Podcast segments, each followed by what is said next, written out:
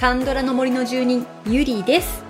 カンドラの森は韓国ドラマについて知りたい聞きたい語りたいという皆さんのためのポッドキャストです、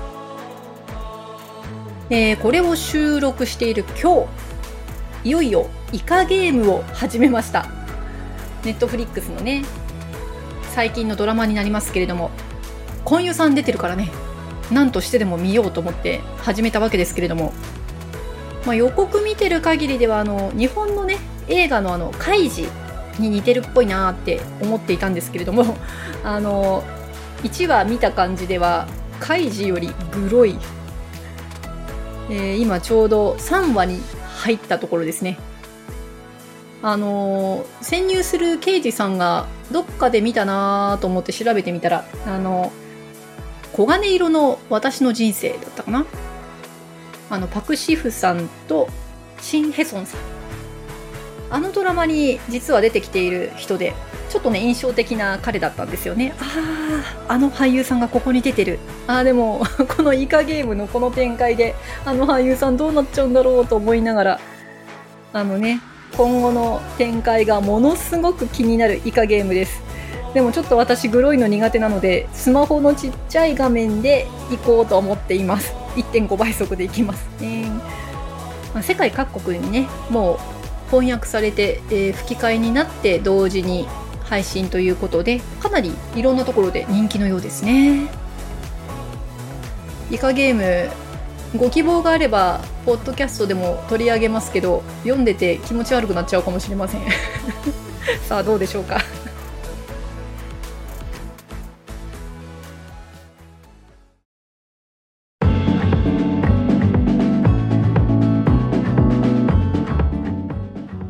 今回は応答せよ1988の2回目になります。このね、応答せよ1988を好きな理由、好きなシーン、感想などなどお好きに語ってくださいということで皆さんからコメントをいただきました。なんて言うんですかね、昔、自分の昔と被ったり、まあ今の自分と被ったり、まあなんかこの自分の思うところがたくさん出てくるドラマなんじゃないかなと思います。さあ、皆さんからどんなコメントをいただいていますか？お一人お一人がね、今回やっぱり、なんていうか分厚いコメントなんですよ。じゃあ、じっくり読ませていただきます。まずトップバッターは、ハニカムミツバチさんです。応答せよ1988は、やはり、日本の昭和、自分の小学生から高校生の頃の感じと被るイメージで、幼なじみやご近所さん、そして親子や家族の絆の描かれ方に自分の過去を重ねることで心惹かれるのかな？どの家庭もそれぞれ違うけど温かくて見ていて本当に泣ける。あとは本当は好きなのに素直に言えない出せないジョンファンといつもはおっとりしてておとなしげなテクノ2人の男子から好かれるドクソンをめぐる恋模様がねたまらないのですよ。最後の方はボラの結婚でのボラと父のドンイルさんの話は何回見ても泣く。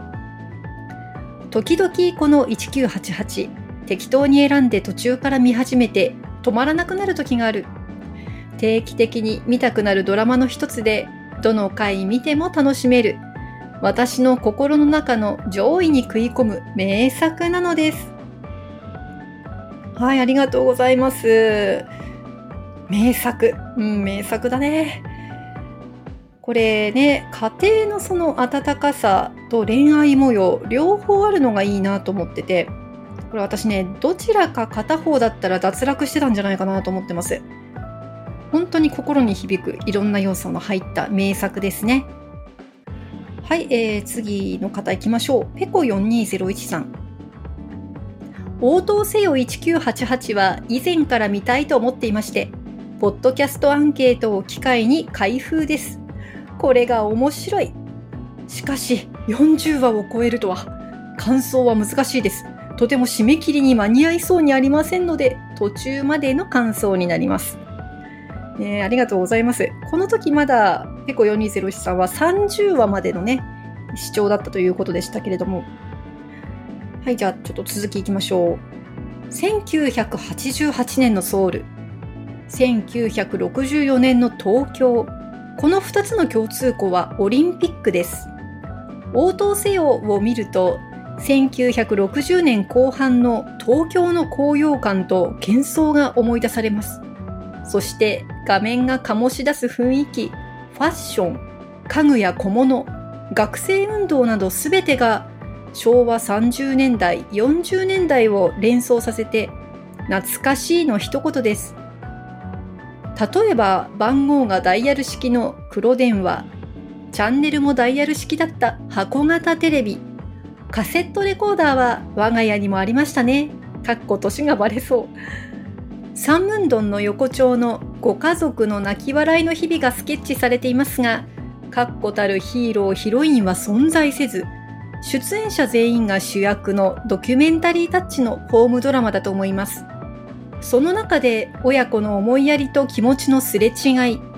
子供たちの進路問題と恋愛模様など細かい描かれ方に共感しました。ドンイルさんとムソンさんがそれぞれの子供たちの肩を押すようにかける励ましや慰めの言葉が穏やかで胸に染み入ります。ソヌとボラが付き合ったのは意外で一筋縄では進まない予感がしますね。ドクソンとテクとジョンファンの微妙な片思いのバランスは崩れるのか。ムソンさんとソニョンさんに幸せな未来はあるのか。などなど気にかかることばかりです。このアンケートを送信しましたらネットフリックスで続きを見ますね。はいありがとうございます。さあ続きどうだったでしょうか？ね、この30話あたりからね、また時が進んでね、あのちょっとまた印象が、ドラマの印象が変わってくると思いますけれども、さあ、どんな感想をね、持たれたでしょうかね？このダイヤル式の電話機とかね、あのテレビとかカセットレコーダー、かろうじて私が小さい頃までギリギリありましたね。いやー、あとはファミコンですよ、やっぱり。強烈に懐かしかったですね。はい、えー、次の方はスイカさん。スイカさんはあの好きなシーンをね、いただきました。ジョンファンとドクソンのシーン全部。特にどちらかがどちらかのこと学校行く前待っているところ。あ、待ってましたね。それもね、あの靴の紐縛ってるふりしたりとかね。バスのシーンは言わずもがな。ドクソンがジョンファンに紹介の話があるんだけどどう思う？のところの2人ジョンファンが足をつった時のドクソン。だったこれ。ジョンファン、ジョンファン家に暮らすことになった時のドクソンの喜び。好きなのにツンツンしてるジョンファンなどなど。パートナーに優しくするくじ引きのシーンでジョンボンとノウルの掛け合い。全部の紙に自分の名前を書くジョンボン。やばい、ちょっと笑っちゃう。隣に座っているジョンファンとドクソン。自分で自分を引くドンリョン。それも運命だから結婚しろというノリのジョンボンとノールの後にドクソンがソヌにイライラするところ同じ話のお昼のシーンでジョンボンとノールが互いに優しくし合っていて結婚のノリをやる気なくするドクソンとドンリョン大学歌謡祭のみんなで集まっているところかなり確信をつくドンリョンはい、ありがとうございます。もういろいろ思い出しますね、これ。読んでて、すいません。ちょっと途中で思い出して笑っちゃって。もう、ジョンファンとドクソンのところはね、微妙な心のすれ違いがもう何とも言えないですよね。で、あの、何かね、やってるふりして待ってるっていうのをね、これ皆さんあの、昔の恋愛であるあるで覚えてらっしゃるんじゃないんですか？あ靴紐のね、あの、紐をこう直しながら待つっていうのも、うん、使えばよかったなって、ちょっと見て思いましたけど、もう遅いですが。そ してね、あの、ジョンボンとノールがね、何気にあの、意気投合して、あの、くじ引きも面白かったな。はい、ありがとうございます。はい、えー、次も好きなシーンをいただいております。好きだまさやさんからです。ジョンボンとマギーが伝送ゲームで再会につながる一連の場面。ありがとうございます。これはね、名シーンだと思います、私も。もうあの二人の恋愛が本当にあの、いじらしくて素朴でもうなんていうか、たまらないんですよね。あの、本当にうまくいってほしいってずっと思ってたので、でね、どうしてもあの、もう会えなくなってしまって、あれ辛かったですよね。で、ずっとお互いね、会いたいと思ってて。で、パソコン通信ですよ。時代が進んで。私自身はあの1993年くらいから実はインターネットを使ってまして、あのー、まあ、高校、ちょっと工業系だったのでね、あのー、学校でインターネットを使うというので、まあ、パソコン通信のようなものを使っていたんですけれども、あの緊張感ですよ。パソコン通信の あの時代もやっぱりあの英語さえできれば全世界の学生たちとこうやり取りできたんですよね。で誰がその送ってきてるかっていうのは当然わからないんですけれどもそこであの知り合いかもなんでこれわかるんだろうってこのパッと気づくあの感覚？いやもうたまんないですね。あの パソコン通信特有のねどこから相手が、ね、アクセスしてるかもわからない。だけどあの人なんじゃないかっていう。そしてねまた再会するっていう。周りはポカーンとして見守ってたんでしょうけれども。もう本当にねこの2人応援していたのでまさかパソコン通信で回収されるとは思わなかったんですけどいや本当にあの嬉しかった場面ですね。でまたお父さんも出てきてね はいあの月田さんこのシーンを選んでいただいてありがとうございます。はい、えー、次はハイジさんからいただいてます。どなたかが朝ドラ見てる感覚と言っていたのがまさにドンピシャで、1話の長さは40分から50分程度と短いものの話数が多いので、あの横丁の日常が丁寧に描かれていて、そこがじわじわ来るんだと思います。とにかく全般どこから見始めてもすぐ世界に入っていけて、我ながらなんでこんなにどっぷりハマったのかわからないんです。好きなシーンを挙げるとするとベタですが、ボラさんが寮に入るため実家を離れる時になった時のシーンです。ボラさんが川沿いの道を進んでいくと、父が待っていて、体に気をつけてと薬の入った袋を手渡します。本当にどうということのない狭い道で父が渡す袋もいつもの黒いポリ袋で、天気も普通に晴れていて、雪が降っているわけでもなく、そして私に同じような経験があるわけでもなく、よくある子供の旅立ちのシーンなんですが、あの自然な感じがなんだか深く刺さりました。はい、ありがとうございます。いや、あのシーンはね、泣けましたよ、やっぱり。基本的にあの、ボラが泣くシーンっていうのは、私いつも一緒に泣いてます。あのボラっていつも感情を抑えるからね。あの長女だからっていうのもあるのかもしれないですけど性格的にもね。なんかちょっと泣くのってかっこ悪いって本人思ってるのかなって感じるんですけれども、まあ、そのボラが涙が出てしまうっていうのはやっぱり相当その心を揺さぶられるシーンじゃないですか。いやーもうあのお父さんがね薬をこれは何に効く薬何に効く薬って紹介あの 説明しながらでそしてあれ狭い道なんですよね。車1台止まりっぱなしだと後ろから来たら迷惑なわけで。あの早く行けってお父さん言うんだよね。であの時さボラあの自分からなかなか車を出せなかったんだよね。うん本当にねあやっぱりボラってお父さんのこと好きなんだなって思えたシーンでしたね。はい、えー、次はエミリンコさん。横丁の皆さんはお金持ち、貧乏、そんなこと関係ないんだよ。家族のように関わり、あそういや昔はこうだったかと懐かしく思いました。そうね。うん。何にも関係なくみんなね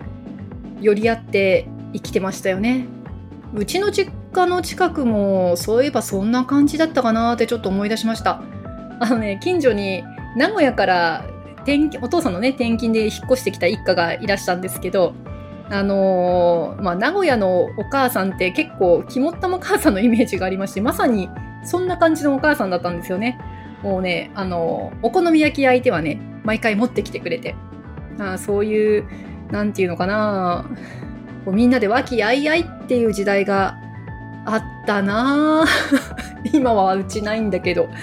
あ思い出しちゃいますね。はい、ありがとうございます。はい、そして次は、スギョンさん。他の応答せよのドラマと違って時代がさらに古くて韓国の古き良き時代が見られるし現代とかなり時間差があるからか大人になった時の役を1988だけ違う俳優さんが演じているんですよね。このシリーズは誰と結婚したか視聴者が考えるのが楽しいので大人になった場面で全然誰かわからないのが良かったです。ボゴムくんが年取ってキム・ジュヒョクさんになるなんてびっくりですよね。はい、ありがとうございます。これね、私は騙されましたよ、見事に。もう最初はね、あの、ジョンファンだと思ったんですよ、やっぱり。騙された。でね、大人になったソネは、あれ、声だけ出てきたのかしら。で、なんかいろいろ鬱陶しく言ってくるのでね、あの、ボラさんがブチ切れたりとかしててね、そこもなんかすごく面白かったんですけれども。はい。はい、そして、えー、じゃあ最後の方をご紹介いたしましょう。ロブコさんです。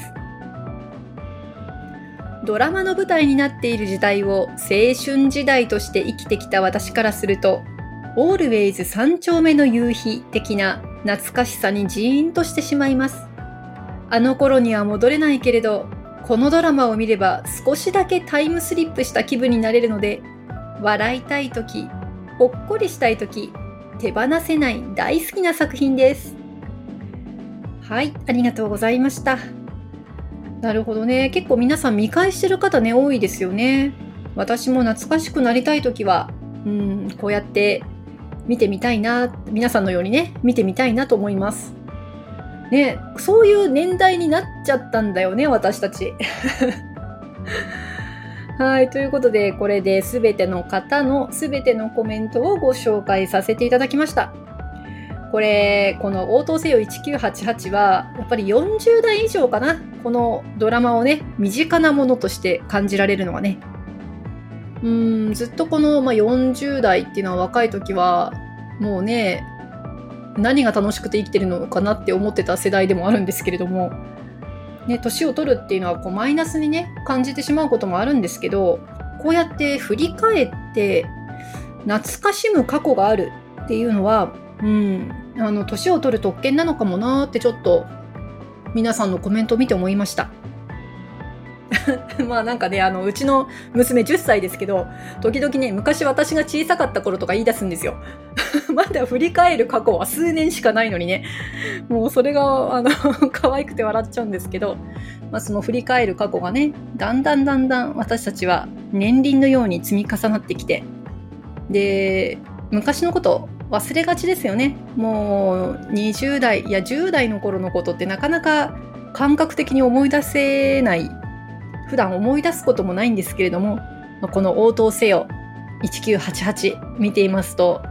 うーん、いろんなことを思い出して、何とも言えない気持ちになりますね。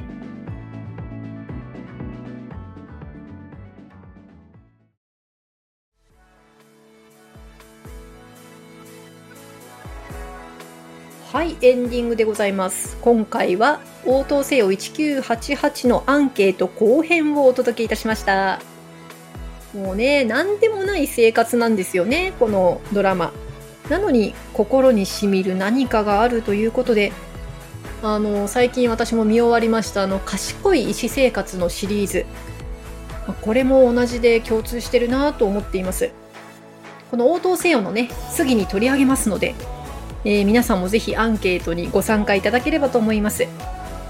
はい、えー、そして次回は応答せよ1988を語るアジュンマ3人組の座談会をお送りしたいと思います。えー、これ今収録している今日夕方違う、えー、夜に収録する予定なんですけどね、ズームで。さあ、どんな あのことになりますやら、何も台本ないのでね、さあ、どんなことになるのかさっぱりわからないんですけれども、来週をね、お楽しみにしていただきたいと思います。はい、それでは番組の感想もぜひお送りください。LINE 公式アカウントにご登録いただければ配信もアンケートの通知も逃さず受け取れます。感想もすぐに送れます。Twitter、Instagram、Facebook でご案内しておりますのでぜひご登録をお願いいたします。それでは今日もお聴きいただきありがとうございました。また次回カンドラの森の奥深くでお会いいたしましょう。